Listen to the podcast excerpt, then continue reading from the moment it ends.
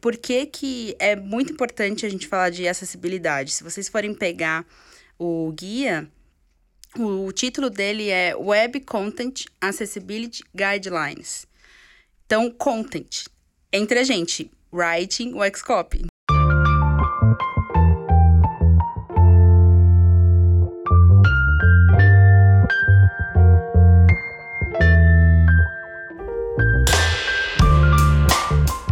Pessoal, vamos começar agora o episódio 6. Espero que vocês curtam. Vou só registrar aqui um agradecimento é, a todas as pessoas que participaram do terceiro meetup de VUI, que aconteceu dia 24 lá no Grupo Zap. Foi muito bacana é, e tem muito mais coisas para acontecer. Então, continuem acompanhando a movimentação da comunidade VUI. E também iniciar o episódio agradecendo o Felipe ele abriu aqui o Johnny Days no novo prédio e a gente está gravando esse episódio 6. Então, Felipe, valeu sempre por receber a gente. É muito importante que você esteja nessa parceria aqui com o Xcop. Para continuar provando esse casamento, né, entre designers e writers, que eles estão longe para terminar, imaginem que vocês estão numa situação bem peculiar, onde vocês tenham que fazer uma navegação sem enxergar como que a gente navega num site sem enxergar, sem usar os olhos, né? Quem nunca fez exercício não consegue nem imaginar como que se faz. Mas quem já fez, talvez tenha ido procurado um pouco sobre acessibilidade. É, já existem guides sobre isso, já existem é, muitas discussões, mesmo que ainda não seja um assunto que todos os times de UX e de tecnologia de design tenham como base. Então, por isso que a gente precisa continuar falando sobre acessibilidade. E para explorar esse vasto e importantíssimo assunto, a gente tem que convidar uma das referências, que é o Marcelo Sales. Ele é designer lá no Itaú. Por favor, se apresenta é, um pouquinho, fala um pouco da sua trajetória profissional, o que, que você faz lá no Itaú e por que, que você começou a trabalhar com acessibilidade. Bom, primeiramente, é, vou agradecer também aqui o convite feito por vocês, bem bacana. Estou é, lisonjeado em ser o primeiro a participar aqui da gravação no estúdio, Johnny Days. Agradecer aqui ao Felipe também pelo espaço, muito bacana por sinal.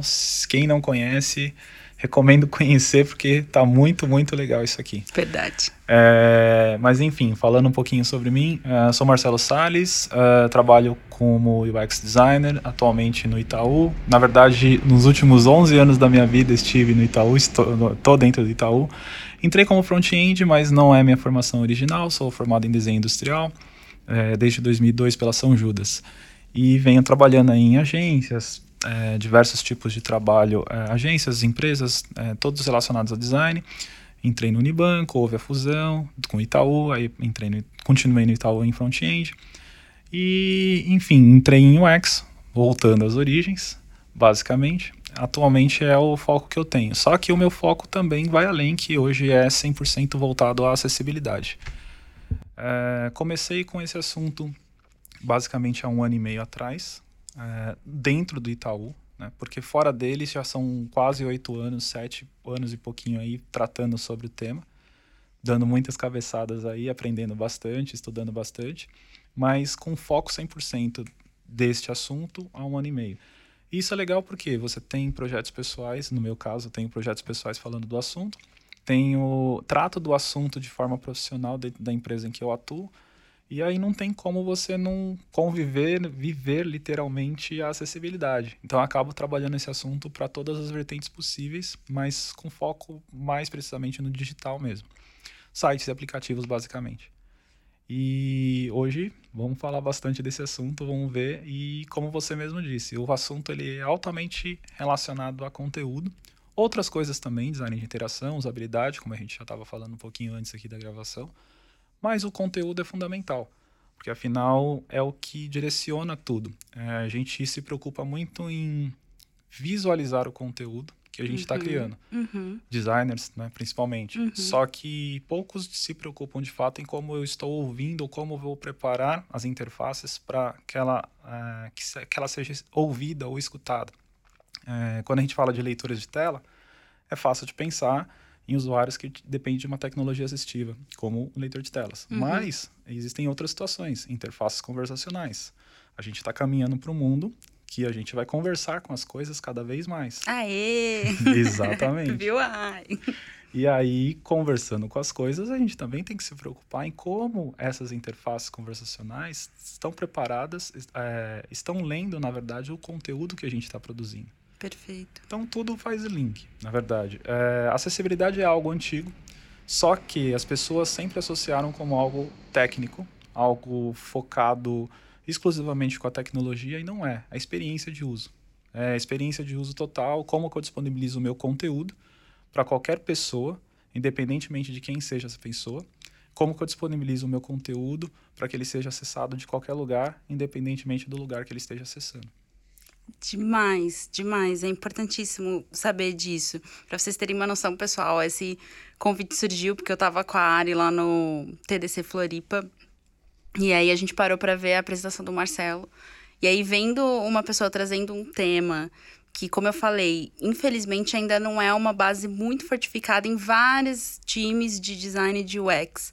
Relacionando isso tão fortemente com conteúdo, a gente falou: precisa levar o Marcelo. e aí surgiu o convite. Obrigada de novo por comparecer, Marcelo. Perfeito, eu que agradeço. Uh, eu queria falar que você falasse um pouco sobre o guideline que eu citei, né? É, o WCAG, é tem como mesmo. falar? É, é, é, desse jeito? É isso mesmo. É, por que, que ele foi criado? Para que, que serve? De onde ele veio? Legal. Bom, uh, começando pela base. WCAG é Web Content Accessibility Guidelines, como você comentou. E é bom a gente frisar uma das palavrinhas ali que é o content, que é justamente Sim. o conteúdo. Por quê? Porque a gente tem que disponibilizar o nosso conteúdo da melhor forma possível para todas as pessoas, independentemente de quais sejam essas pessoas. E, e aí a gente traz um outro paralelo. Quando a gente fala de acessibilidade, é muito comum as pessoas associarem acessibilidade com algo voltado a pessoas com deficiência. Claro que você preparando conteúdo focado nesse tipo de público, é, você está preparando as coisas de uma forma que sejam melhor acessadas. Certo. Só que o, a origem de tudo não é só para pessoas com deficiência. Uhum. A gente tem crianças acessando conteúdos, idosos acessando conteúdos, a gente tem pessoas com deficiência acessando conteúdo, pessoas uhum. sem qualquer tipo de deficiência acessando conteúdo. Então, de certa forma, a gente tem que estar preparado para que todas essas pessoas consigam acessar. Uhum. E aí entra as técnicas de acessibilidade que a gente vai trabalhar com design de interação, por exemplo, e usabilidade. Uhum. Design de interação, por quê? Porque existem meios diferentes de eu acessar determinado conteúdo. Quem está utilizando um desktop normalmente se preocupa em navegar utilizando um mouse. Uhum. É, quem está navegando ali no celular vai navegar, navegar por toque. Mas você tem aquela questão relacionada aos outros meios de comunicação. Então, um usuário que está impossibilitado de, impossibilitado de usar um mouse, ele vai trabalhar com o quê? Com o teclado. Uhum. É, o usuário que utiliza um leitor de telas, ele navega por teclado. Se você é um usuário que está utilizando o mouse e de repente acaba a pilha do seu mouse, você vai continuar a navegação por teclado. Sim. Então, assim, teoricamente, todas as funcionalidades que você executa através de um mouse, você também deveria conseguir executar através de um teclado. Isso eu estou dando um exemplo. Uhum. Na verdade, a gente tem outras situações. Um usuário que tem baixa visão normalmente utiliza um conteúdo é, é, com o zoom aplicado. Com esse zoom aplicado, a gente também tem formas e diferentes técnicas de navegação. Uhum. Eu poderia também estar tá utilizando o recurso de interface de voz para imputar dados e para receber informações, enfim, são uma série de, de questões aí relacionadas, que é totalmente voltado ao design de interação, que a gente tem que se preocupar em diversas formas e diversos meios como eu me comunico com aquela informação. Esse é o primeiro passo. Aí tem a questão da usabilidade, que, como a gente comentou também antes da gravação, né? Nem todo produto usável é acessível, nem tudo aquilo que é acessível é Sim. é usável. Então, juntando todos esses fatores que a gente sempre fala e nunca associa com acessibilidade, vem a WCAG. A WCAG é basicamente é, algo que direciona designers, produtores de conteúdo, desenvolvedores, é, qualquer tipo de profissional envolvido em qualquer tipo de projeto digital a construir o seu conteúdo de uma forma mais simples e adequada a todas essas pessoas. Uhum. E aí vem todo o histórico. Aí tentando resumir, porque a história é muito longa mesmo, né? É, WCAG foi publicada a primeira versão em 99.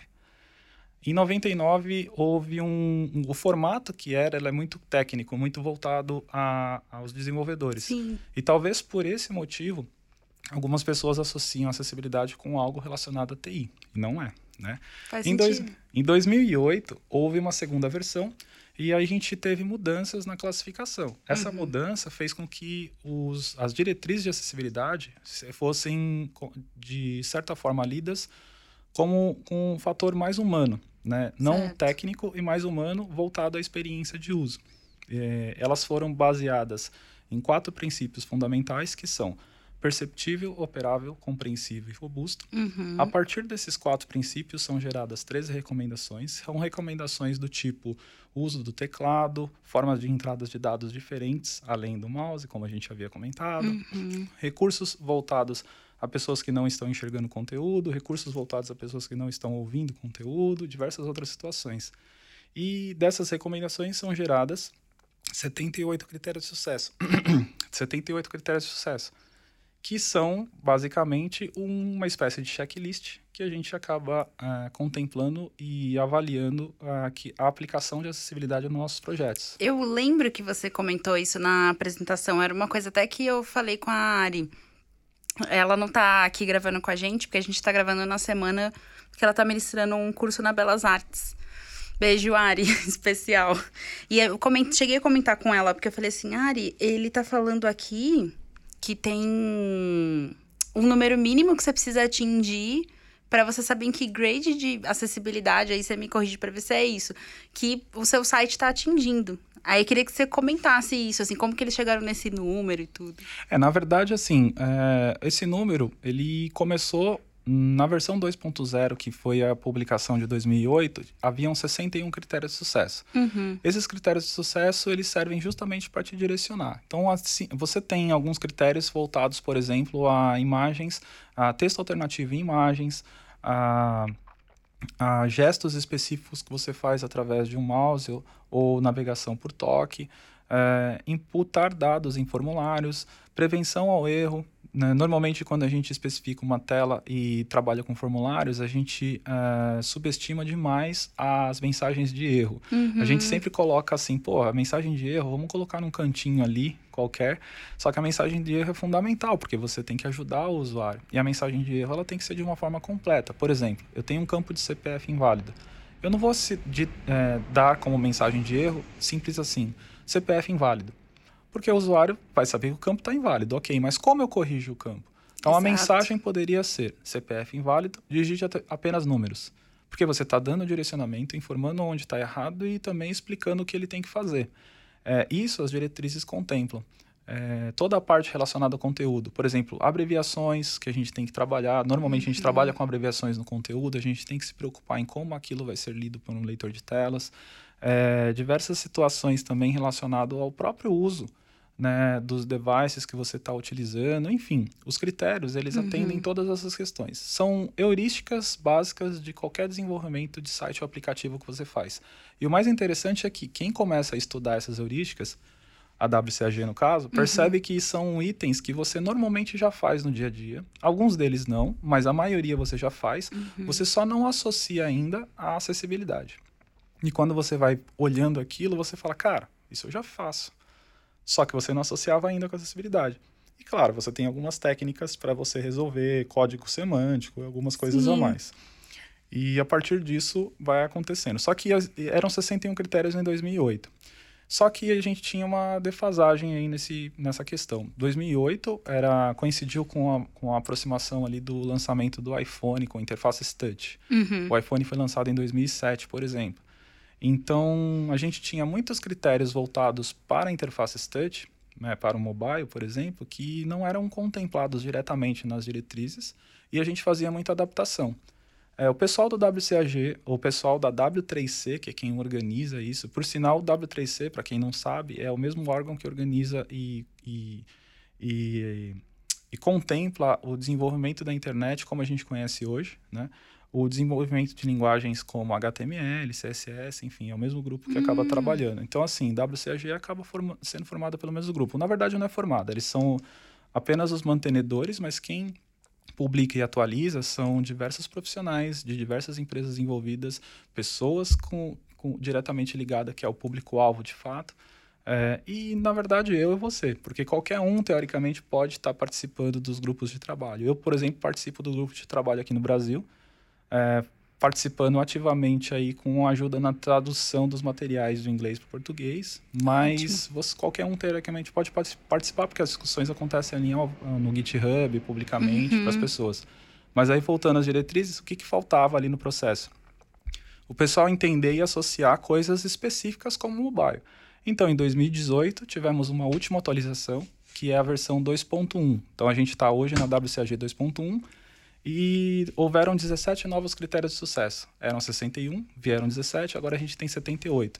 E esses 17 novos critérios atenderam coisas do tipo pessoas com deficiência cognitiva, pessoas com baixa visão e mobile. Então a gente passou a ter critérios específicos. Vou dar um, só um exemplo aqui relacionado a mobile. Isso. É, orientação. É um critério em que é, pede que a gente não crie produtos é, em que force o usuário a virar a orientação do celular. Por exemplo, eu viro o celular para ah, horizontal sim. ou viro o, ce o celular para, para vertical. O usuário tem que, ser, tem que ter sempre a opção. Um exemplo prático, quem tem aí o Android ou o iPhone e, e acessa algum aplicativo nativo, vou pegar um exemplo do iPhone. O iPhone você tem um aplicativo ali de investimentos, ali da bolsa para quem é, acessa ou a calculadora. Uhum. Se você acessar, mais fácil a calculadora. Se você acessar a calculadora na vertical, ela aparece de um jeito.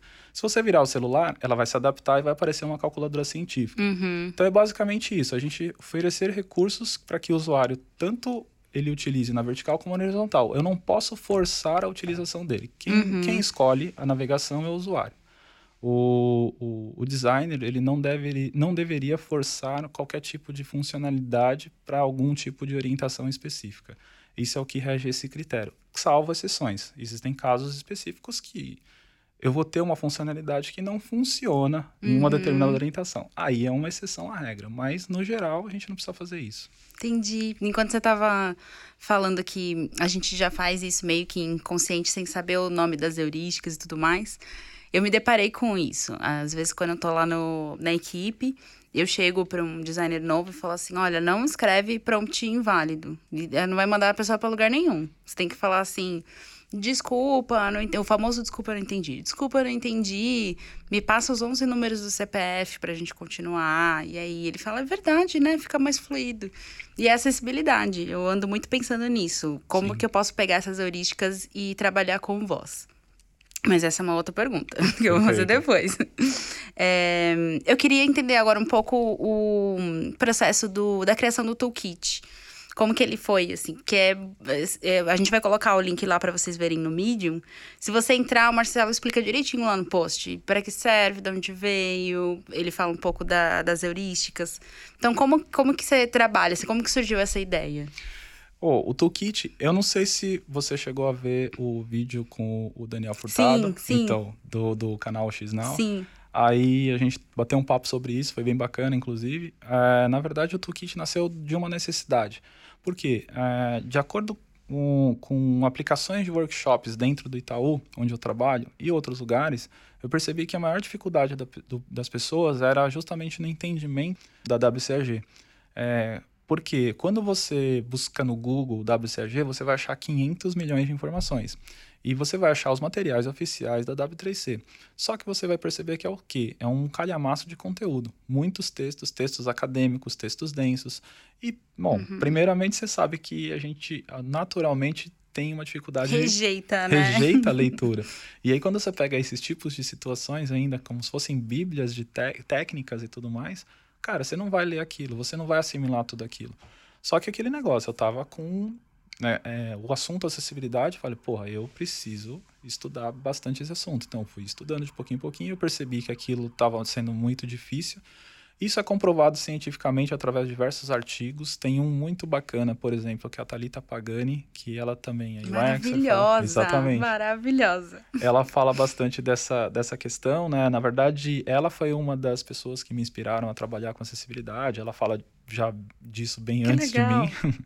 Enfim, mas foi bem bacana porque há uma dificuldade no processo de entendimento das diretrizes de acessibilidade num contexto brasileiro. Uhum. A resposta clara e definitiva é um gigantesco sim, né? Porque é muito complicado você te- entender as diretrizes. Então, pronto, você junta todos esses fatores, comprovando com os workshops que eu estava aplicando que a dificuldade era isso. Eu falei, pô, vou começar a facilitar o entendimento disso e criei resumos de cada um dos critérios para a gente fazer um exercício do tipo card sorting.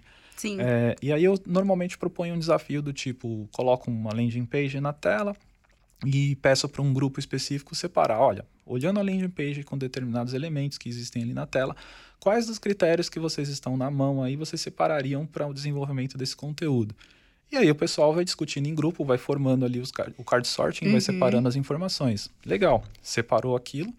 É, as pessoas discutiram WCAG, as pessoas assimilaram, manipularam, né? E aí eu percebi, cara, isso funciona. E aí eu fui pesquisar para saber se já não existia nada no mercado. E não existe nada no mercado relacionado a Uhum. isso. Falei, não é possível. Então, não existe, vamos criar.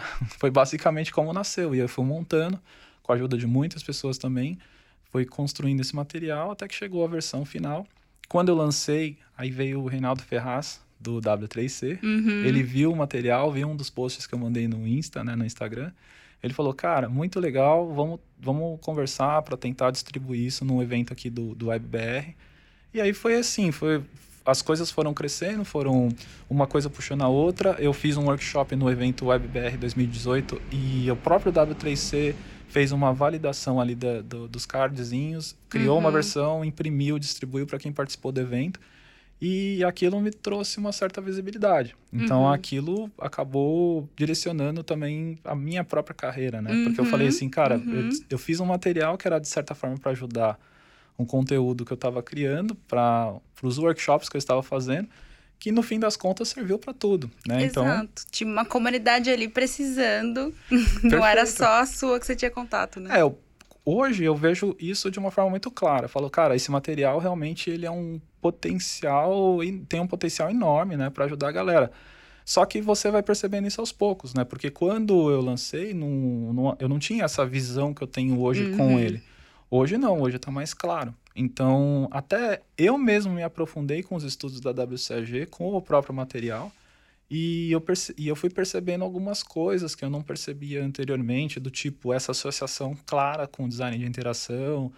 E você só percebe isso quando você manipula de fato as heurísticas Uhum. da WCAG. Porque enquanto você não faz isso, você sempre fica no, no achismo. No que é isso? inconsciente, No né? inconsciente, exatamente.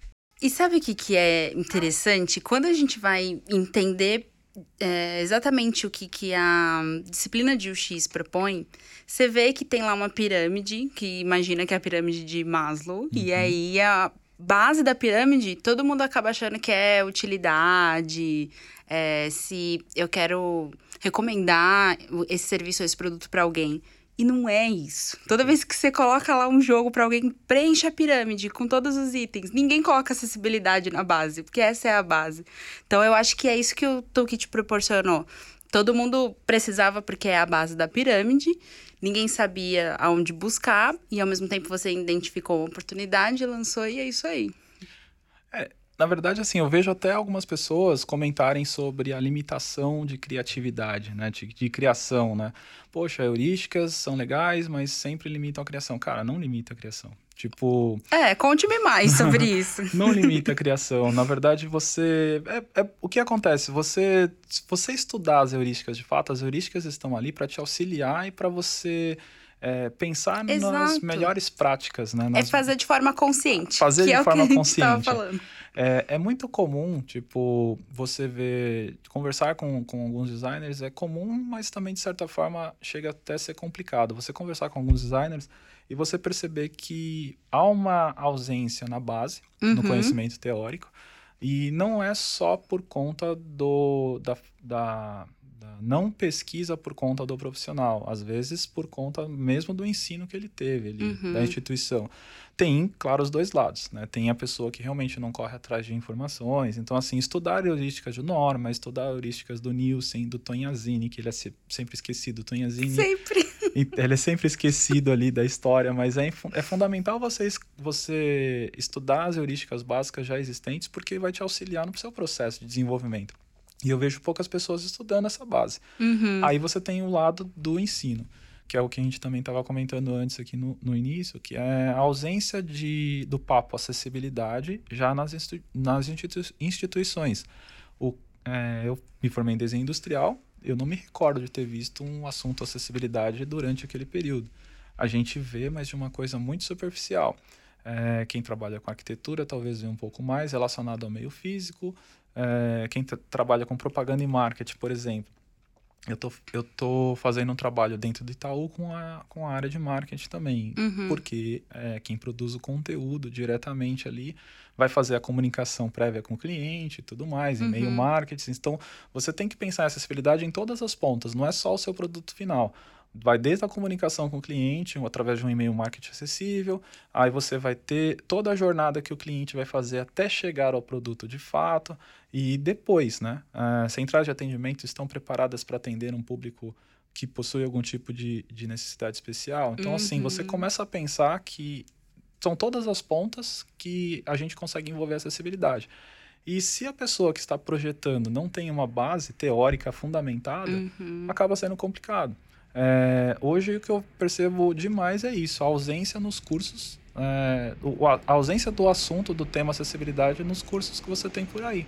Seja design de É. interação, seja design é, gráfico, seja qualquer tipo de situação é, ou curso correlacionado. Você É, às vezes entra como módulo, né? Você vai ver a Uhum. grade e fala assim: ah, a gente vai citar isso, ou vai ser uma, uma parte. Não é uma parte, Não é é a uma base da disciplina de UX. Exatamente. Muito é a base de tudo. E as pessoas só começam a perceber isso quando estão estudando o assunto a, a fundo.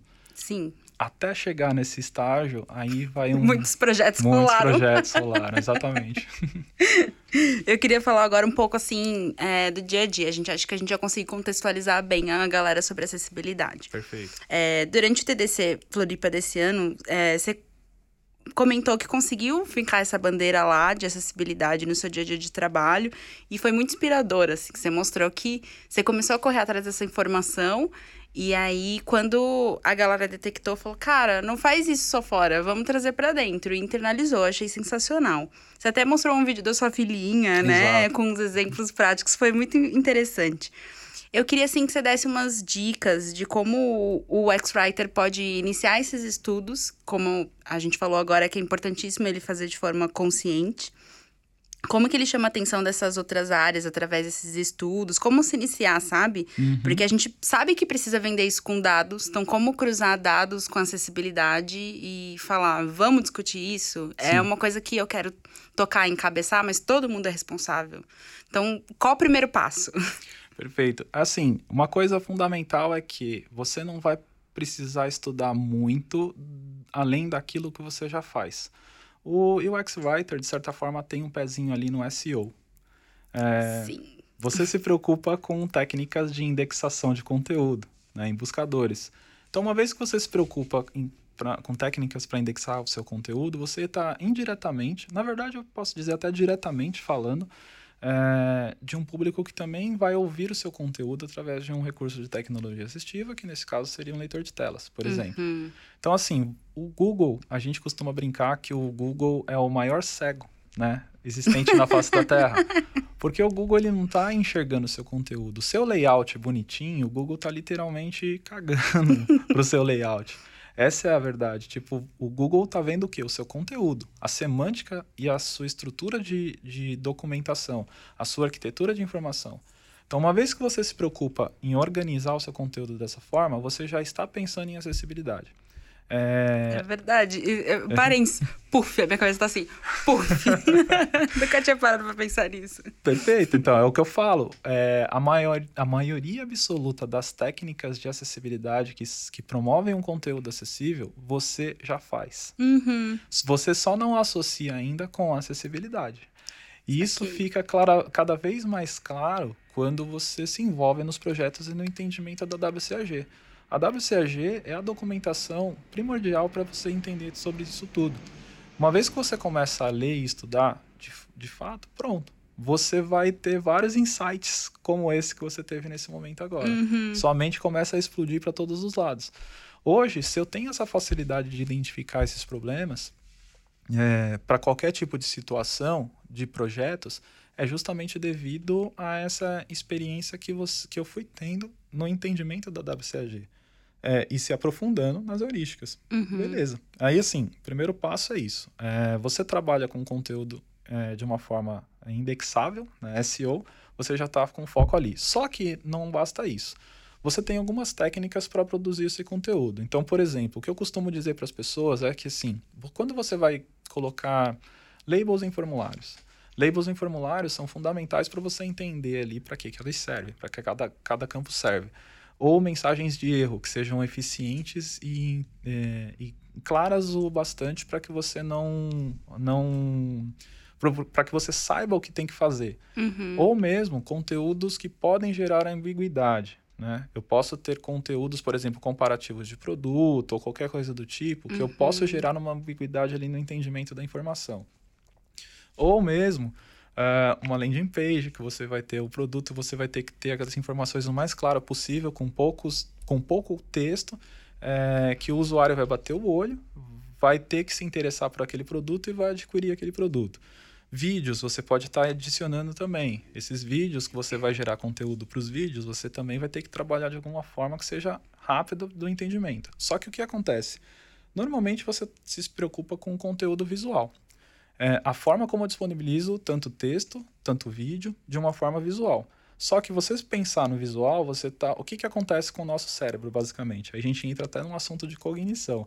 É, o cérebro ele faz associações. O, o, o, conteúdo visual e o conteúdo que você está lendo. Uhum. Eu acredito que boa parte das pessoas que estão ouvindo aqui, você mesmo, já deve ter recebido aquelas brincadeirinhas do tipo um texto em que você recebe um, um texto ah, com faltando algumas letras. Sim. E aí você, você consegue ler mesmo assim. Sim. Por quê? Porque visualmente falando, o cérebro está fazendo associações. é aquele momento que a gente quer falar um palavrão e aí coloca asterisco, entendeu? Exatamente. tá, saquei. É literalmente isso.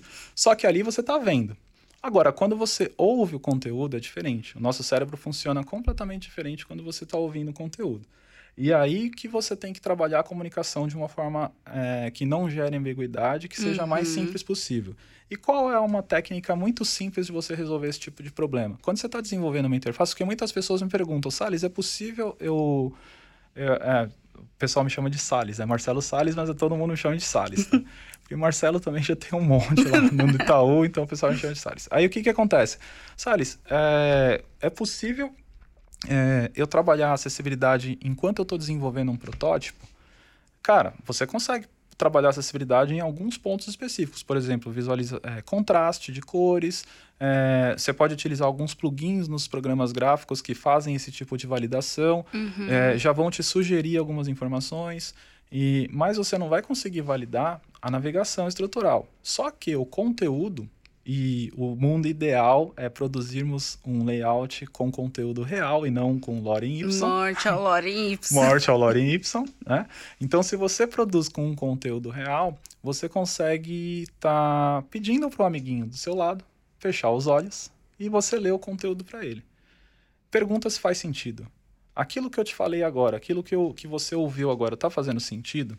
É, se tiver fazendo sentido, ele vai te falar, pô, tá, entendi, compreendi o que você queria dizer. Claro que ali também pode ser enviesado, porque a pessoa pode estar trabalhando no mesmo projeto que você e tal. Tenta pegar outras o, pessoas. O que, que eu faço? Exatamente. A dica que eu dou para os designers lá, porque eu peço exatamente para eles fazerem isso, Marcelo. Uhum. Eu tô vendo uma conexão, apesar da gente estar tá falando bastante da questão do mobile e, da, e dos desktops, uhum. de muito do que eu faço para a voz. Eu peço exatamente isso. Eu falo, gente, escreve lá o conteúdo e aí fala para alguém que não é da equipe, que não tá participando do projeto, e pede para a pessoa não olhar, no caso como interface de voz, não olhar para nada. Ela Perfeito. vai fechar o olho e ouvir e te dar um feedback. E não fica tentando enviesar, tipo, você entendeu que precisa falar X palavra?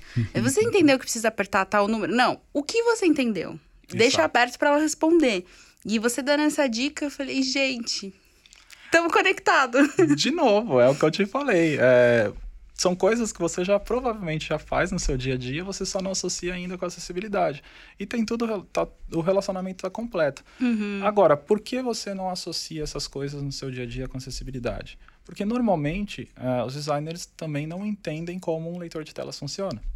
Aí a gente associa com uma outra questão. Eu estou falando só do leitor de telas, mas na verdade a gente pode associar com diversas tecnologias assistivas, tá? Produzidas aí no, no mercado, principalmente em interfaces de voz. Uhum. Mas o leitor de telas acaba exemplificando bastante. E você tem que preparar o seu conteúdo de tal forma, só que você precisa conhecer as ferramentas. Se eu não entendo como um leitor de telas funciona, ou como qualquer outra tecnologia assistiva funciona, como que eu vou produzir ou como que eu vou especificar algo pensando nessas tecnologias? Uhum. Eu costumo fazer a analogia do padeiro. Pensa num padeiro que não conhece, não sabe diferenciar os tipos de farinhas diferentes. É, como que ele vai desenvolver, como que ele vai fazer um pão integral, como que ele vai fazer o pão ali tradicional. Então, cara, você é a ferramenta de trabalho. É. Você tem que conhecer o recurso para você conseguir especificar para esse recurso. Eu vejo é, muitas pessoas, muitos designers, né, tentando desenvolver é, pensando em acessibilidade. Só que eles ficam naquelas sete dicas básicas ali, tipo que vem um artigo tal, ah, pensando em cor, contraste e tal. Mas dificilmente você vê alguém se especializando em como, se fun como funciona o leitor, como que ele lê. Eu, eu costumo brincar para as pessoas, cara, todo, todo celular hoje em dia, seja Android, seja iPhone, tem um leitor de telas ali embutido. Pega aqueles cinco minutos que você ia navegar na Globo.com, habilita o leitor de telas e tenta navegar utilizando o leitor. Fecha o olho, é, apaga a tela, usa a técnica que você quiser, mas só ouve a informação. Ou, ouça, ouça, ouça a informação e aí você vai acabar percebendo essas situações. No dia a dia dos projetos de desenvolvimento é a mesma coisa não são técnicas de outro mundo. Não, é, o que não ingessam, é, não é? Não é uma bala de prata que você vai resolver todos os problemas. São coisas simples que você faz no seu dia a dia. A questão é o hábito. Né? No primeiro projeto você vai penar, no segundo projeto talvez, tal, uhum. no terceiro já começa a melhorar e assim vai. Ou seja, você se habituando a, a aplicar acessibilidade nos projetos se torna natural. Eu gosto de usar um exemplo também meu. É, hoje em dia, qualquer tipo de projeto que eu faça, seja pessoal, ou seja um freela, seja qualquer coisa do gênero, é natural aplicar acessibilidade no desenvolvimento porque eu já estou com as técnicas ali na cabeça. Né? Uhum. Então, o mínimo necessário para você fazer. E aí eu lancei esses dias o designinclusivo.com, é, que é uma tradução do material original em inglês e em que eu apliquei algumas informações a mais, trazendo para o nosso contexto brasileiro, né? da informação. Mas legal, uh, eu montei todo o conteúdo, disponibilizei o site e publiquei. E quando eu decidi passar por algum validador de acessibilidade, uhum. eu usei o plugin Lighthouse do Chrome é, e eu fiz a validação. E aí esse plugin é legal porque ele te mostra alguns tópicos: performance, boas práticas, SEO e acessibilidade. SEO e acessibilidade, eles atingiram a marca de 100%. Caraca. É, boas práticas um pouco abaixo, ok, mas aí são outras... E performance também. Mas o interessante, até eu mesmo fiquei impressionado, eu bati o olho e falei, pô, fiz o trabalho direito. mas por conta disso, mas é, é o seu dia a dia. Não é. significa que você vai acertar nas primeiras, segunda, terceira, na verdade você pode continuar errando toda a vida. É, e, e também fazer essa conexão com as áreas, né? Porque se você tá numa, num time de produto, por exemplo, vai ter um UI para fazer isso, às vezes até um UX designer para pensar na, na experiência que ele vai ter global e apartado ali o UX Writer para pensar no conteúdo que o UX e o UI ficam lá o dia inteiro vendo. Então, você estava falando da questão das cores e tudo o X-Writer precisa pensar nisso, por mais que ele não vá colocar a mão na massa e isso é parte do cara de UI. Então ele dá as boas práticas, fala, cara, ó, existe aqui um guide assim, usa tal coisa, para poder ir catequizando. Então Exatamente. acho que isso também é um papel, né? Trazer essa informação pro time e, e vendo o que, que deu certo, o que, que não deu certo, dar visibilidade depois, mostrar que, ou num teste AB, por exemplo, que deu mais certo, que tinha uma acessibilidade um pouco maior com os dados. Eu acho que esse é o caminho, né? Sim, sem dúvida. Não tem como você fugir do básico.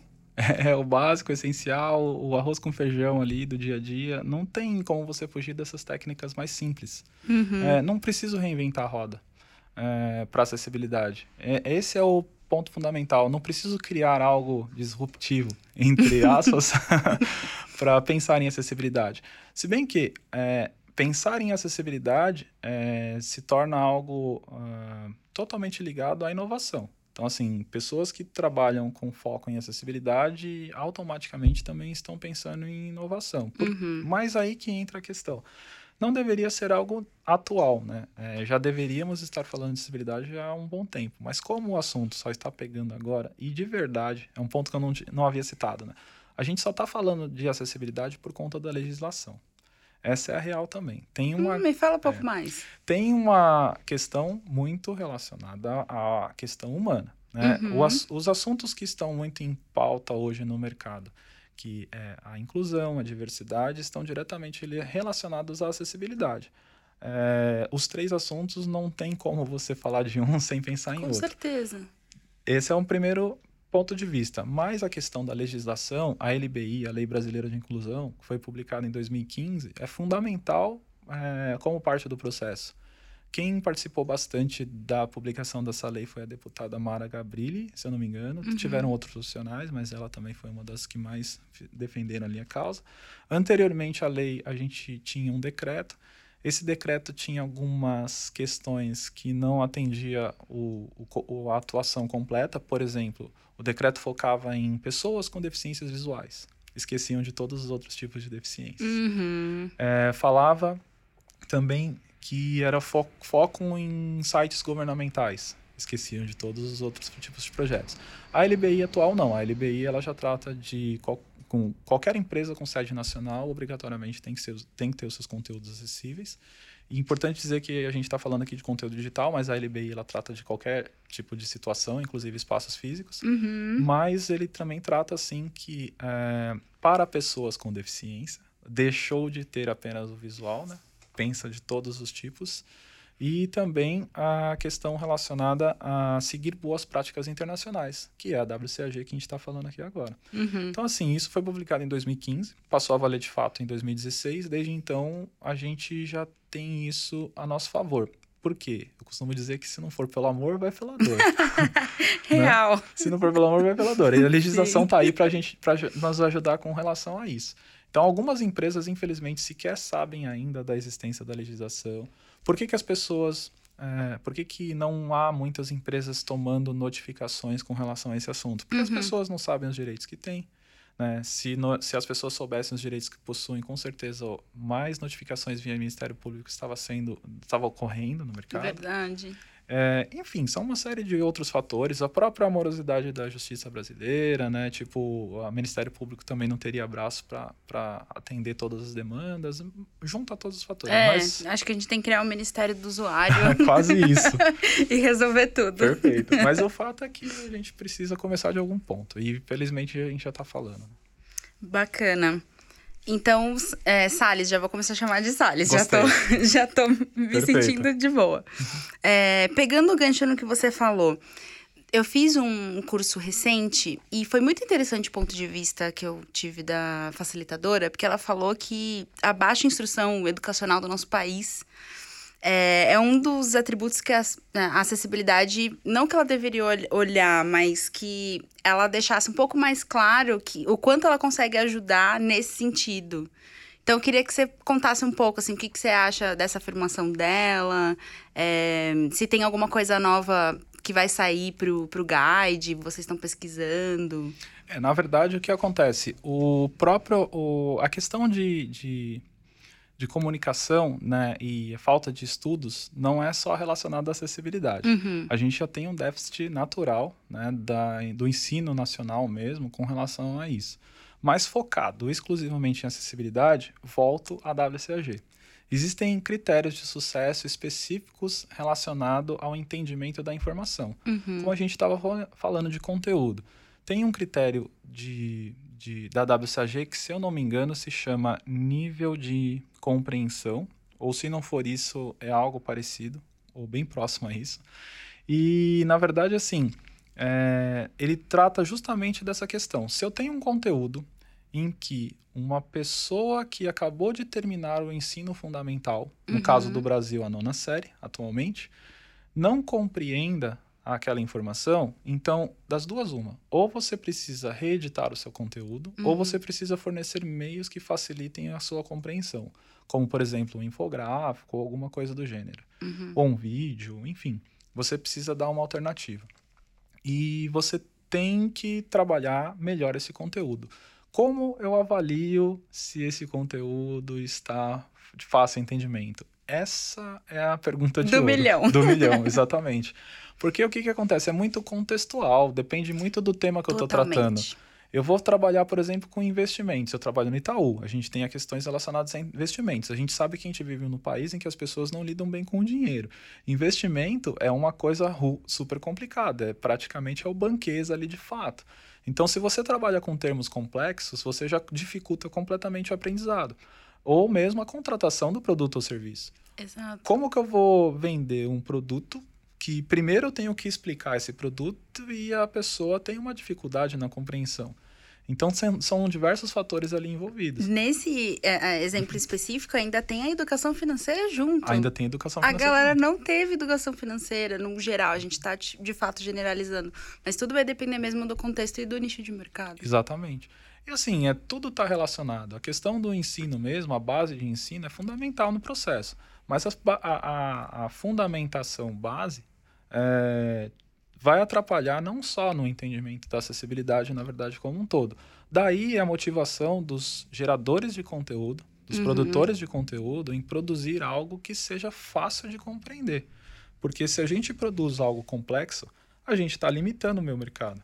A gente não pode também nivelar por, ba por baixo, né? Porque também tem essa questão, porque as, uh, os nossos produtos são normalmente criados para nichos específicos, para personas específicas, para um público específico.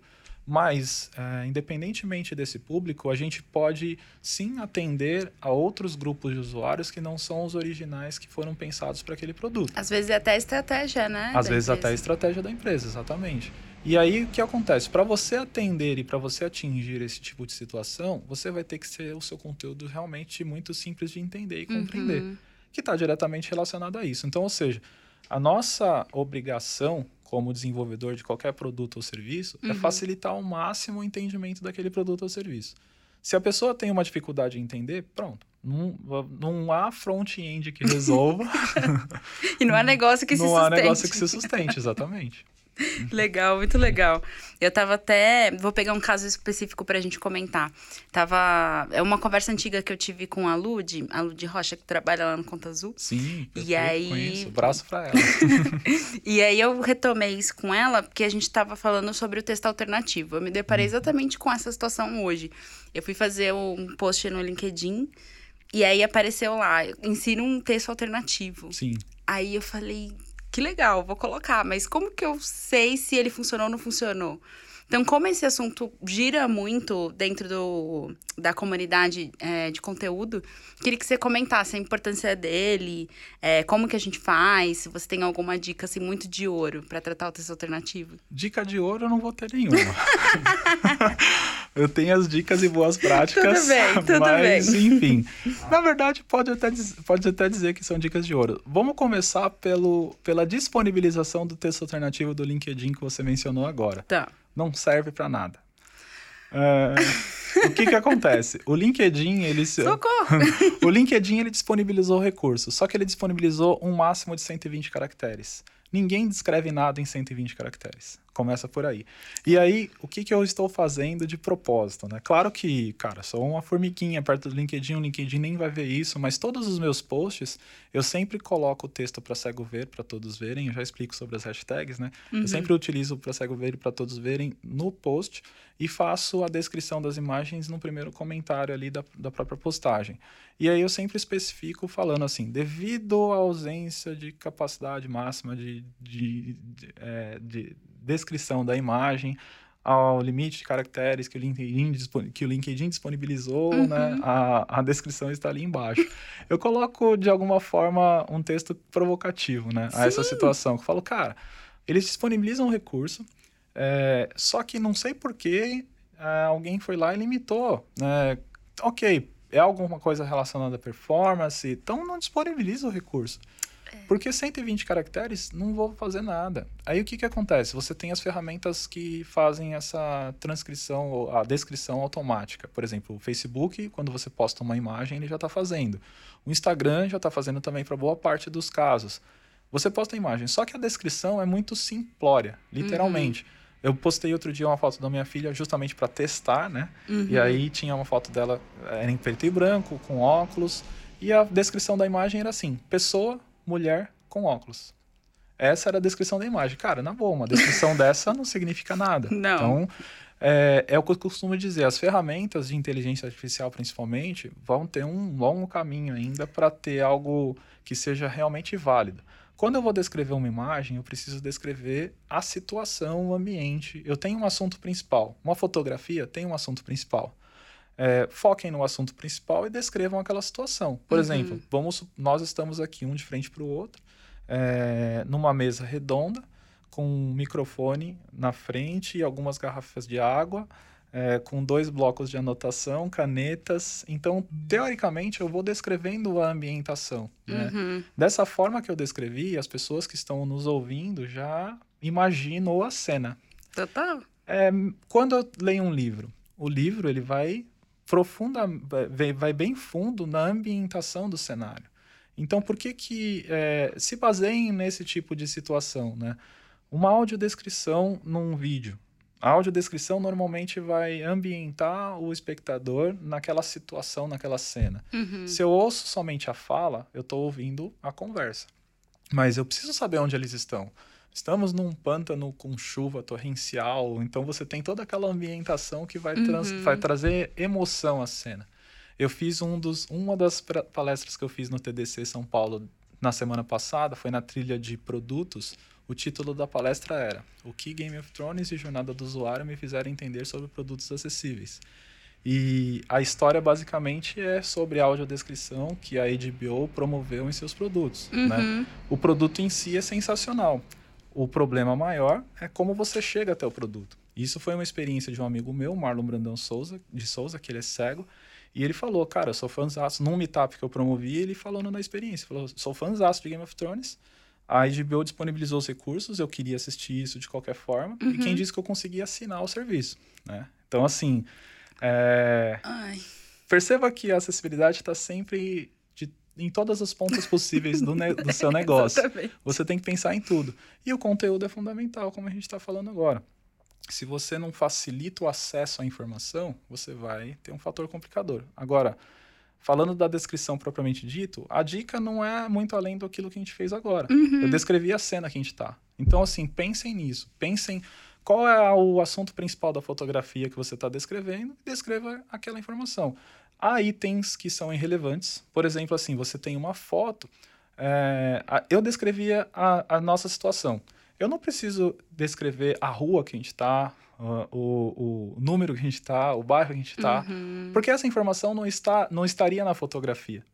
Então, assim, são informações que são irrelevantes para aquele entendimento. O que você precisa fazer é a ambientação do cenário. Não ficou claríssimo por que a limitação de caracteres é um problema. Sim. Eu costumo dizer que quando você faz alguma coisa e aí isso não é, ajuda, não ficou totalmente bom, que nem você falou, trouxe uma limitação, apesar de ser uma funcionalidade que tinha que, que funcionar perfeitamente é, eu costumo dizer que você deu a salada sem o tempero, sabe? E aí você fala assim, ai meu Deus, por que então vou comer salada não dá pra temperar? Perfeito. Entendi.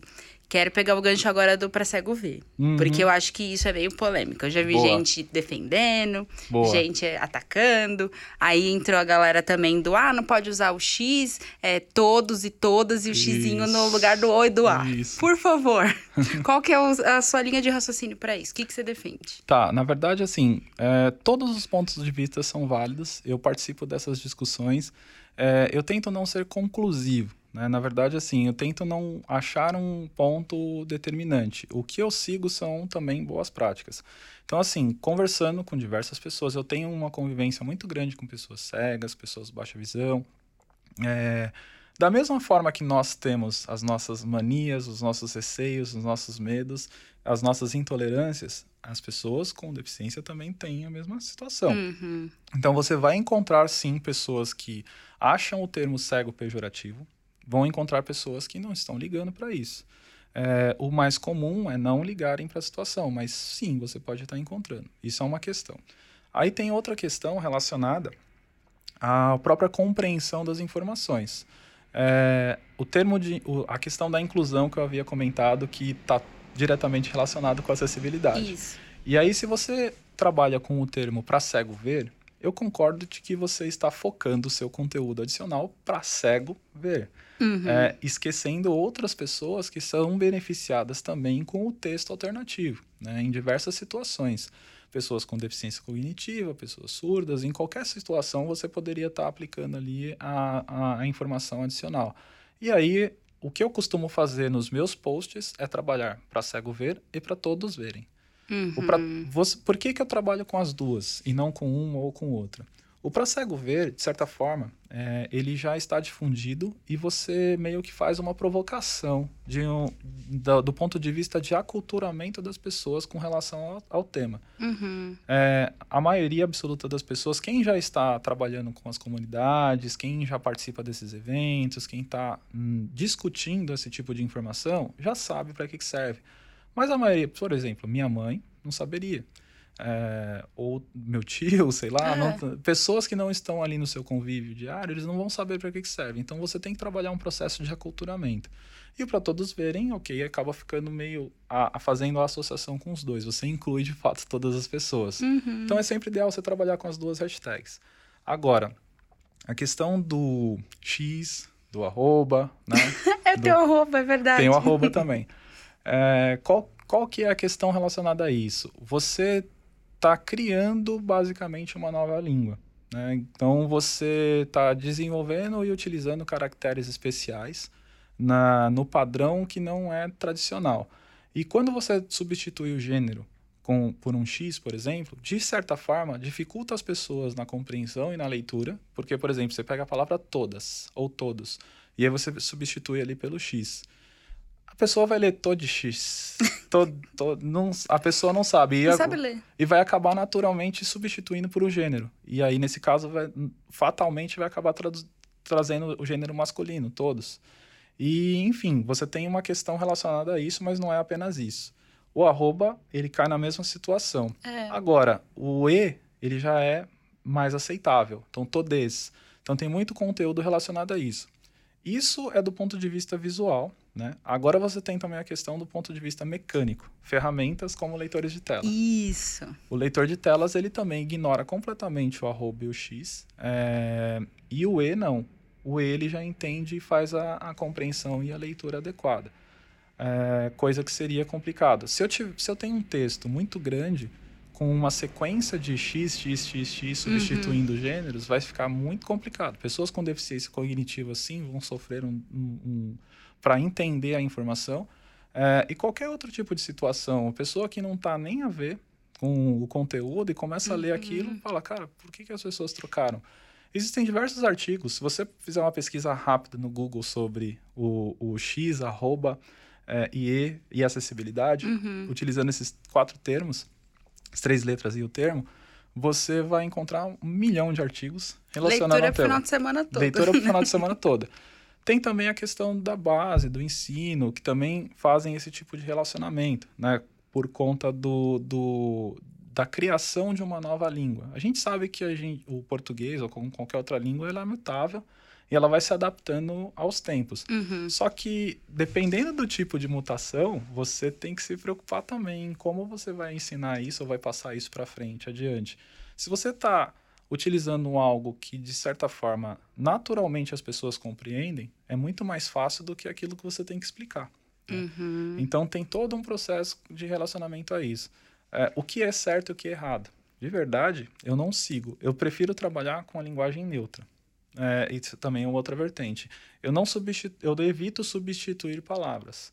O, pela, pela, as letras, na verdade. Eu Sim. acabo trabalhando com uma linguagem neutra, sem necessariamente definição de gênero. Eu o prefiro. Que, é, o que é um grande desafio, porque no português a gente não tem o neutro, uhum. né? E em outros idiomas tem. Exato. E a gente acaba Exato. precisando entender qual palavra coloca lá. Eu também tenho esses dilemas às vezes. É um exercício de compreensão que vai servir para SEO, que vai servir para acessibilidade, que vai servir para tudo.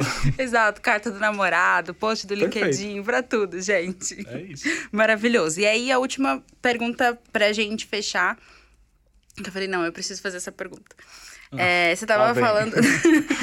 você tava falando é, dos é, leitores, né? Uhum. E esses leitores que acabam reproduzindo em voz todo o conteúdo que tem na interface é o máximo que acaba chegando próximo do que a gente pode pensar numa interface de voz mesmo, que não tem algo visual lá.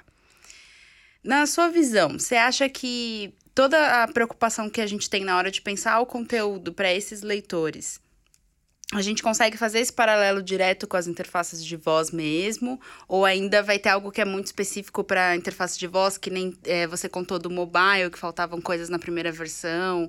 Como que você relaciona isso? Na verdade, eu acho que as duas coisas.